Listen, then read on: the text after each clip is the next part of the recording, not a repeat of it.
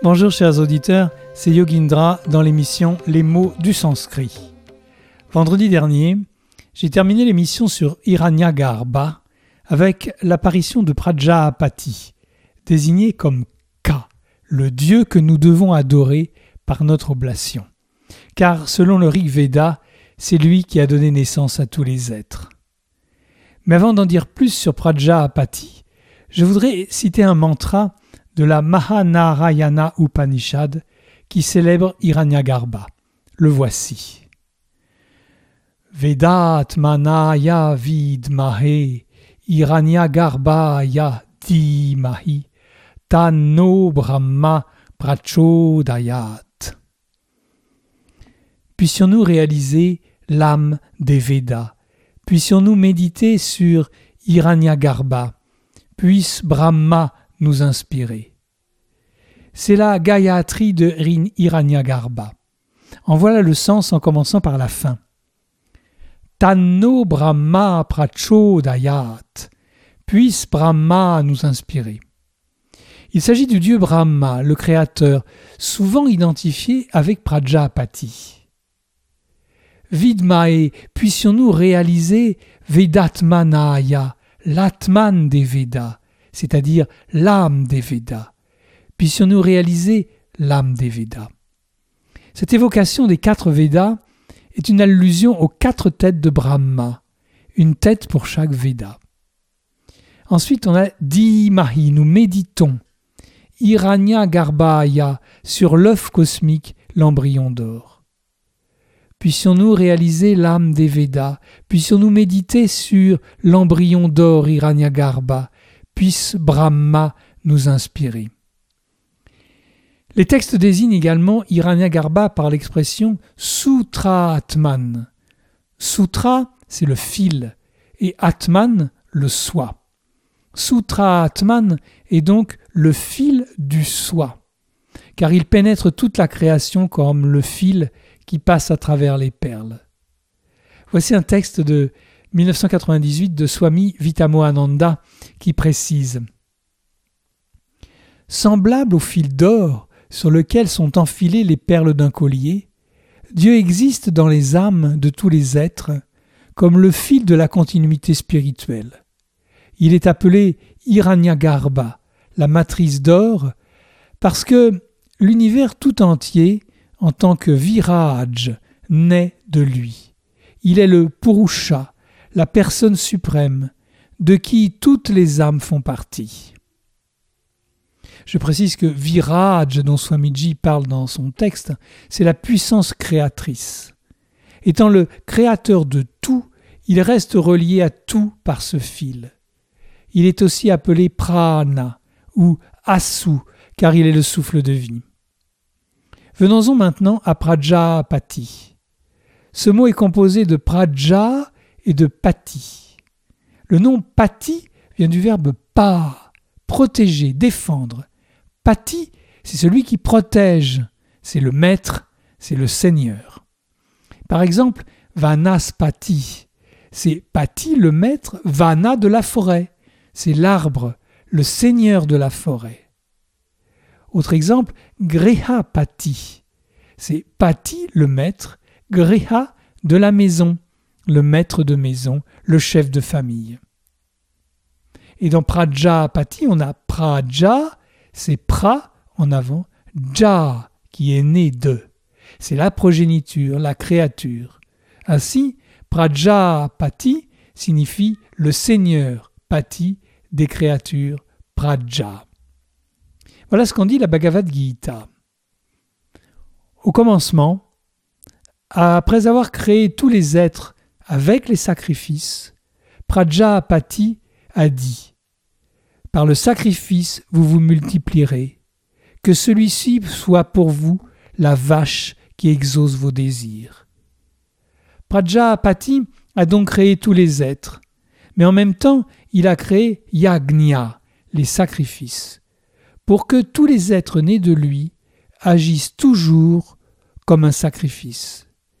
L'idée est que chacune de nos actions soit exécutée comme un sacrifice. Relions-nous au sacré dans tout ce que nous faisons. Alors, le yagna sera Ishtakamaduk, c'est-à-dire la vache qui réalise tous les désirs. Kama, c'est le désir, et Duk vient du verbe dou, traître, pardon, traire, dou, traire, la vache dont on trait les désirs. C'est comme si on faisait sortir l'accomplissement des désirs des pieds de cette vache mythique appelée Kamaduk, ou encore Kamadenu. Littéralement, Denu, la vache, Kama, des désirs, la vache des désirs. Selon la mythologie indienne, Kamadenu est sorti du baratage de la mer de lait par les dieux et les démons. De ce baratage est d'abord sorti Alahala, le poison, aussitôt avalé par Shiva pour éviter la destruction de l'univers.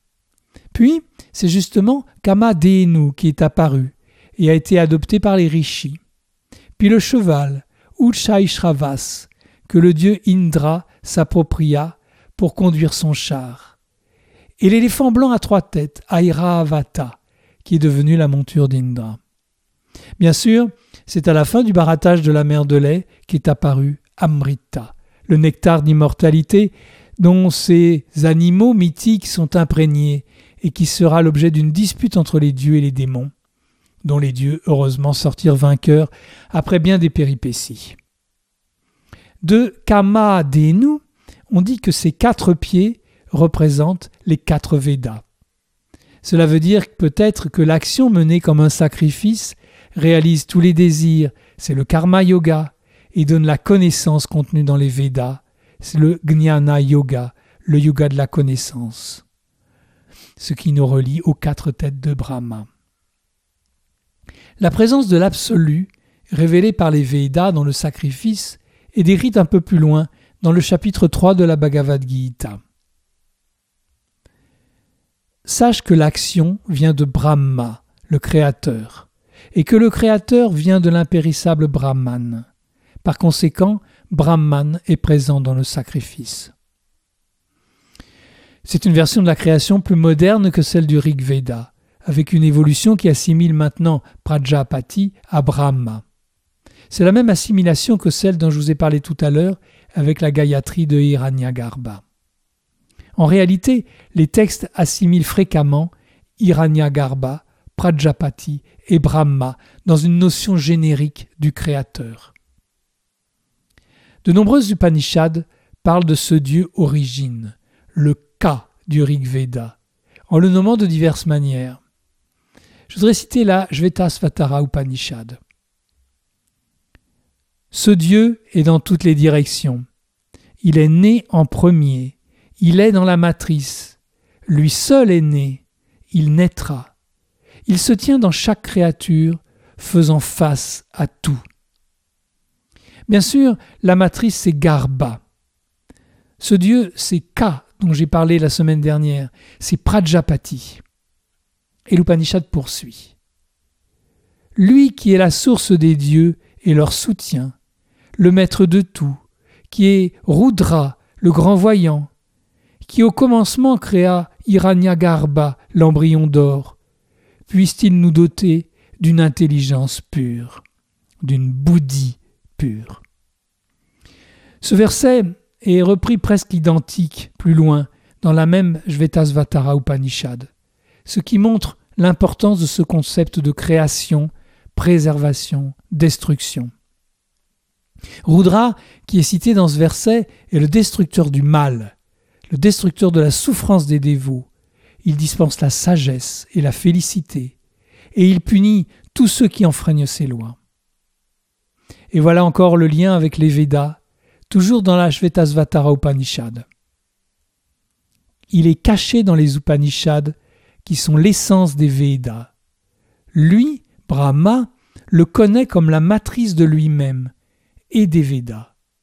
Les dieux et les rishis qui l'ont connu dans les temps anciens se sont absorbés en lui et deviennent en vérité immortels. Cette histoire se reboucle sur elle-même. On ne sait plus qui est la source. Il semble que Hiranyagarbha soit la source de lui-même, expression du Brahman absolu, et qu'il y ait identité entre lui-même, Prajapati, Brahma et les Védas.